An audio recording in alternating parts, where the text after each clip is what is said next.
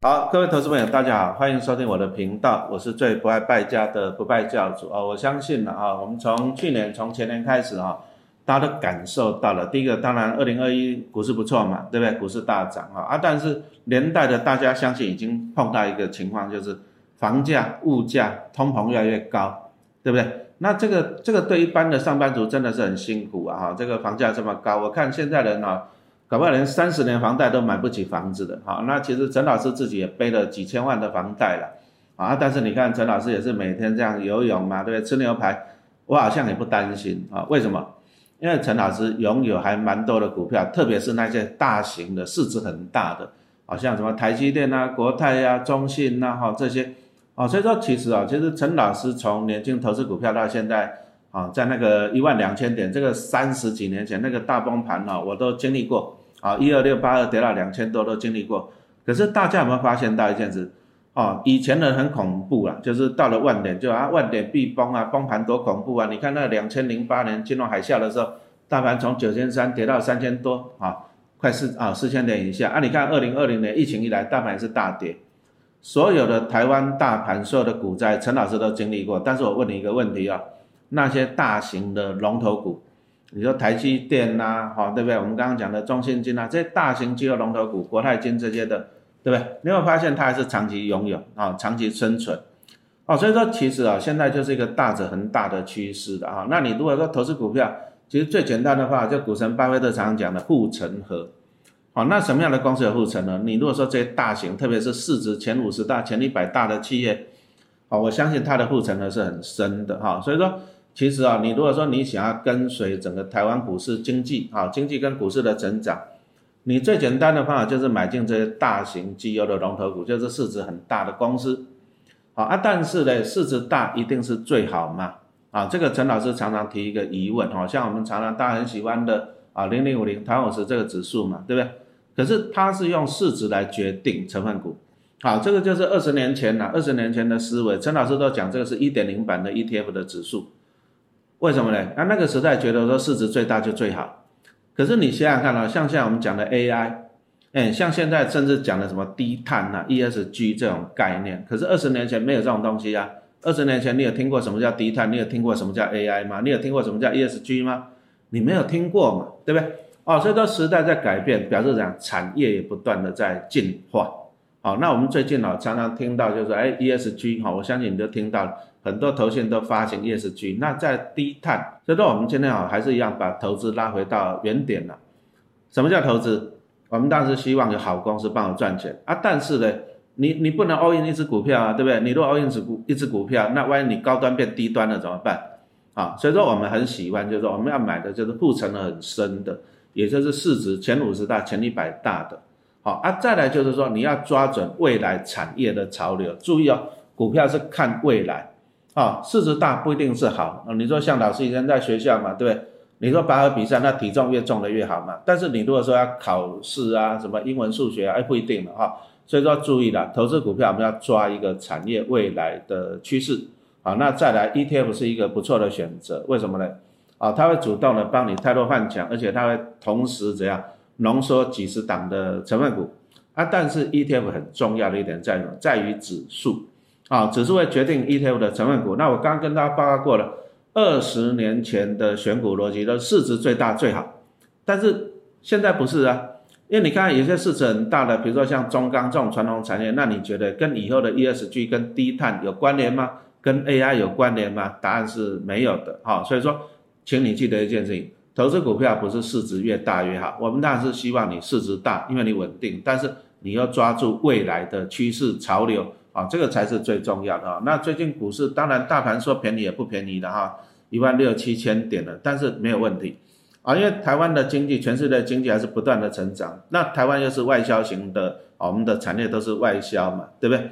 我们赚全世界的钱，但是你要注意全世界未来的潮流哈。那相信大家都知道了，低碳 ESG 啊，因为我们地球真的是越来越热啊，再这样下去，这个世纪末地球就毁了哈。啊，所以说我们现在讲的说，你买股票啊，除了市值大很重要，但是未来的趋势也很重要。那当然，陈老师最近发现啊，我也不断的发去寻找、去研究啊。那老师最近，哎，发现了一档啊市值型的 ETF 哈，哎，它最近的报酬率还比较好的啊。我们统计四月二十六到六月二十九就抓啊，最近这两个月，哎，它的报酬率十四趴。那如果说跟那个台湾五十来讲的话，哎，台湾五十只有十一趴多啊，那这样子差的哦，差的也快两趴多了哈。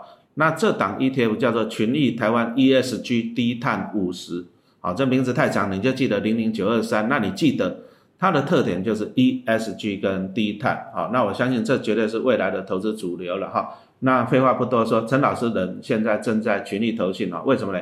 因为我来采访这个专家，这个零零九二三的经理人。好，那我们先请经理人自我介绍一下。哎，各位老师的听众好，那我是零零九二三经理人 Peter，那也很开心能够接受老师的采访。好，那我们来讲一下零零九二三它到底是差别在哪里？既然是市值型的，那我们不可避免市值型，我们都讲到龙头股，这个是台湾五十嘛，零零五零嘛，对不对？好，那市值型的优点在哪里？可是你今天你最主要的特点，我还是要问你一下，就是说，哎，ESG 是什么东西？好，那低碳是什么东西？那对投资人有什么好处？来，我们先讲一下 ESG 好了。OK，呃，ESG 其实是一个永续投资的概念，但是因为现在的问题就是说，ESG 里面它的环境在低碳的部分将会由碳费、碳税对于我们台湾的企业造成获利上的一个影响。那我们都知道，股票的获利有影响，对股价也就会有影响。那因此呢，我们这档零零九二三就是在 ESG 里面再把低碳的趋势的的特性再强化到我们的 ETF 里面。哦，为什么要讲到低碳呢？其实 ESG 第一个一讲的就是环境了。是。那大家都知道，现在冬天你不像冬天了嘛，对不对？这个环境越来越热，不是说北极熊活不下去，这是全世界都活不下去。台湾水库也快常常缺水。是啊。哦，所以说你看啊，如果说南北极的冰山溶解的话，海平面会上升七十公尺哦。哎，我们这边十五楼，十五楼也会被淹下去啊！台北市一半都会被淹掉啊！所以说这个这个是未来的显学了。那全世界各国都看到了，所以说他就要求一些企业，你一定要做到低碳。是啊，因为碳排太多了，吸收度太多，这个地球一直升温。好，那这样子看起来，如果说全世界的趋势是低碳，那如果说好，我今天我的企业，我过去我市值很大，我不重视低碳，那我以后我还是不重视低碳，我是不是订单就没有了？哎，是。呃，其实老师谈的这个概念的话，就是我我举例好了，全球的绿色供应链正在慢慢形成。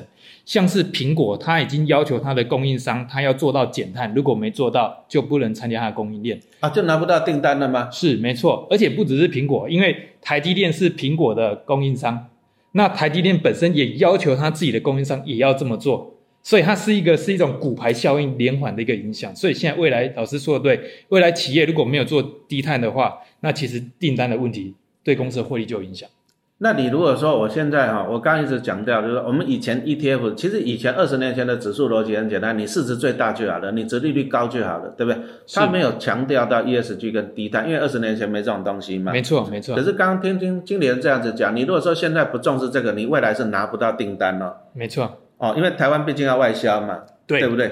那其实除了订单以外，还有一个最直接的冲击，就是碳费跟碳税的课征。嗯嗯。那像我们台湾好了，今年初我们那个立法院通过的气候应变迁法，将会对我们台湾的碳排大户课征三，预计啊要可能会课征三百块每吨三百块台币的一个碳费。那在国外也要对我们台湾的企业来课征碳税，嗯嗯，好，那观众可能想说，诶，为什么国外要课征碳税？我举例好像欧盟跟美国，它因为对于他们的一个国内企业减碳的要求比较高，他就怕你因为成本太高，我就跑到国外去生产，再卖回来我们欧洲跟美国就好了。嗯，那为了避开这个问题，他们就对这个他们的一个企业要课征碳关税。那也就是说，未来我们台湾如果要出口到欧盟或出口到美国的话，就必须把我们碳的产品背后的碳足迹，就是它的碳排放量，再乘上它所要被课征的碳税的一个价格。那现在欧盟的碳关税大概是每吨碳两千八百块台币，刚刚讲台湾才可能三百块而已，这差的是好几倍一个情况。两差了两千五百块，所以说这样子来讲，对企业来讲成本是会增加。没错，那到底对哪些成本影响最大？这边也跟老师分享。呃，我们有做过研究，目前台湾碳排放量大户主要是落在台湾的传统产业，特别是钢铁、塑化跟水泥。嗯，那我们有做过研究，如果用欧盟现在大概两千八、两千九百块每吨碳台币的价格的碳的一个课税的一个价格来计算的话，可能会对于我们传统产业的获利冲击影响到二十趴以上。哦，那我这样就引申出一个问题啊，哈，因为我们刚刚讲到的台湾五十指数啊，像零零五零就是 follow 台湾五十指数，没错，那它二十年前的指数规则就是挑市值最大。是。啊，问题来了，像刚刚经理人讲到了钢铁啊，大家想到中钢嘛，塑化台塑集团嘛，水泥啊，台泥，哎，那这些都是高碳排的。啊、是，好，那这个都因为他们市值也很大，所以说他们都是零零五零最主要的成分股嘛。对，那将来一定会受到这什么碳税、碳费的影响嘛。是没错，啊，那所以说，那我这样子看起来，那除非这些厂商自己去改变嘛。对但是不容易啦。你说中钢那种炼钢厂，你说塑化厂不容易啊，没错，不容易啊，因为他们就需要消耗大量的能量。再来就是他们产品的售价又相对便宜。你你可以想象，一公吨的钢铁跟一公吨的台积电的晶片，那个产值差多少啊？对不对？哦，那所以说我们从这样子看起来，我会发现一个零零九二三哈，它的特点就是强调低碳嘛。是。那表示说，那我们刚刚讲到说，这些高碳排，但是它的产值、它获利低的钢铁、塑化跟甚至水泥，在你的指数里面是不是就是比重就降低很多？对。哦，我这边也先补充一下，所以我先简单介绍零零九二三，它零零九二三呢，它是台湾 ESG 低碳五十指 ETF 嘛，那它本身它其实就是市值型的产品，嗯，是它就是挑选最大五十档的一个股票，就是老师刚刚讲的市值最大、最有护城河。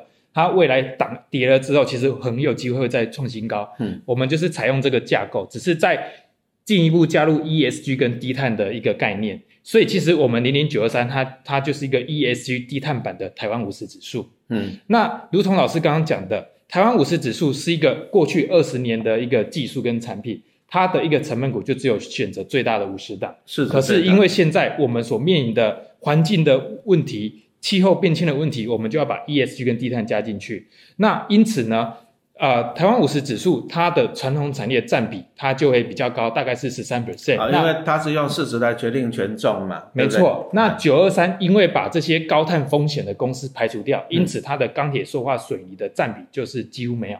啊，几乎没有哈。。对，那这样子来讲，对于这个，当然我还一直强调是环保很重要，因为地球只有一个，对不对？是。那在刚刚经理人讲了，如果说未来啊，已经开始苛征嘛，碳税碳费，嗯，我们台湾即将在二零二四年下半年课征，嗯那欧盟那边即将在二零二六年正式课征，现在是试营运。嗯，哦，所以说这个低碳版的 ETF 的好处就是说，那你刚刚经理人也讲零零九二三哈，因为它除了用市值来决定，它更强调是 ESG 跟低碳，所以说就会排除这些耗能很大，将来哇，将来你要缴很多碳税碳费的企业啊，像什么钢铁、水泥啊，跟塑化类股来讲。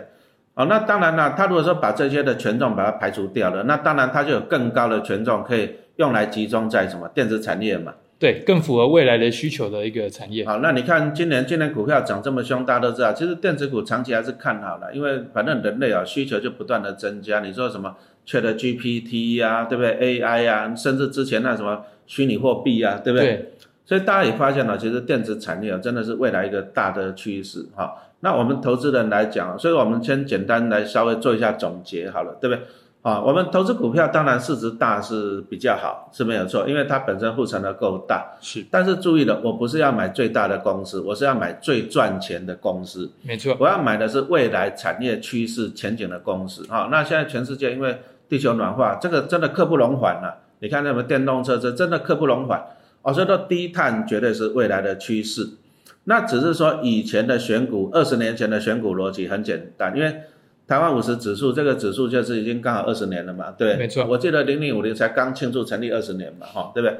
但是二十年前哦，他不会强调这一段。二十年前他只有强调说市值越大越好，好啊。但是时代不断的在改变。你说二十年前我也不晓得什么叫全球暖化啊，对不对？也不晓得什么叫低碳。但是二十年后发生改变了，就是你企业如果说你的碳排放还是很大，哎，你会收不到订单嘛？是，要不然就算你要拿到订单，你是要付出的碳费、碳税，你成本高，是不是压缩获利？没错，那这样对我们投资人来讲，是不是相对的就不利了？没错，没错，啊，因为你企业的获利减少了嘛，对不对？哈、所以说我们今天刚刚讲到了，好零零九二三的这些特点，好、经理人可以再讲一下那个全世界这些趋势嘛？什么碳权、减碳如果不达标，啊，需要好，那就是刚刚谈的，老师刚刚谈的这个低碳趋势，就是有三大重点。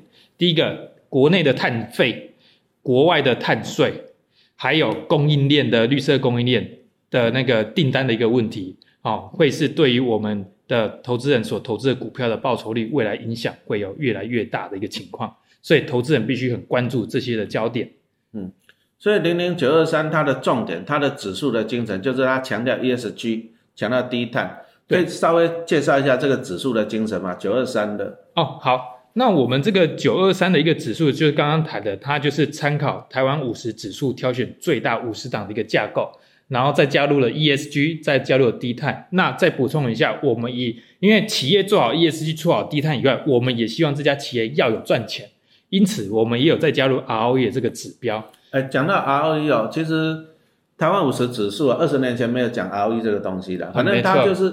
它就是二十年前就是很简单，市值最大就解决就收工了。哎哎，以前的指数很简单嘛，没 错没错。以前以前写考卷很简单嘛，对对对。而市值最大就收工了。哎，但是 ROE 是什么？其实股神巴菲特啊，他不是只有看 EPS，他非常的重视 ROE。好，那九二三有纳入这个 ROE 嘛？是没错。哎，那零零五零没有嘛？没有啊，它就市值最大。可不可以稍微讲一下 ROE 的精神？呃，ROE 的一个精神其实就是股东的一个报酬率了。那其实我们投资股票重点就是股东到底能不能赚了多少钱嘛。嗯，那的确这个就是巴菲特最重要的一个指标。那基本上，呃，他我我我们根据我们一个在实物上的一个研究哈，我们也发现到，你投资好的 ROE 公司，其实。它的股票未来的报酬表现的确也会有实证上比较好的一个表现。简单来说，就是高 ROE 的公司就表示它赚钱的效率更高嘛。没错，对不对？也会反映到股价嘛，因为股价就是给股东的。嗯，好，那我们今天这一集啊，其实我是跟老师就跟大家报告一下，其实指数当然哈，就是决定 ETF 的未来的报酬性，决定它的成分股，决定它的未来的趋势啊，所以说指数很重要。那当然市值越大的公司，它本身护城河越大，但是。好，因为台湾整个产业，我们产业产业发展就是从以前的钢铁、塑化嘛，那到最后就是金融，再到这些电子产业嘛，哈。那未来的趋势还是要强调低碳啊，ESG。好，阿里如果说你只是单纯用市值最大来选股，啊，第一个你没有 RE 的精神，你只是挑市值最大。那再来就是啊，这些啊，像我们刚刚讲到的钢铁、水泥跟塑化类股。啊，那未来受到这个碳税、碳费的冲击会很大，它的护城河也在坏掉了。哎，因为你拿不到订单呐，啊，不然你拿到订单，你要付出很大的税跟费啊。对。那对投资人来讲，相对的伤害就比较大。好，那所以说这个零零九二三呢，这个投资也要与时俱进了。哦，指数不断的，你要跟随这个世界未来不断的发展的方向，不断的进化。好，那我们也看过一些数字，就是全世界啊，最近这几年的 ESG 这个投资的基金的规模是。啊，高速的成长嘛。对，因为因为其实不止台湾，现在法人这边投资基本上都要做到 ESG。哦，那就是说强调 ESG 的话，就有更多的资金进来，长线资金进去，更多的长线的资金会进来这一个，进来这个 ETF 这个商品。那我们股市讲的很很正常嘛，有量才会有价嘛，对不对？有有资金浪潮。好，那我们今天也很感谢这个啊群益投信经理人来跟大家好说明这个零零九二三的特点。那当然，投资人又很关心的。哎，啊老师啊，同样是市值型的啊，零零九二三哈，我们就拿那个老大哥零零五零来做对比，他们的哎优劣跟差别在哪里哈？来，期待我们下一集哈，好，谢谢收听。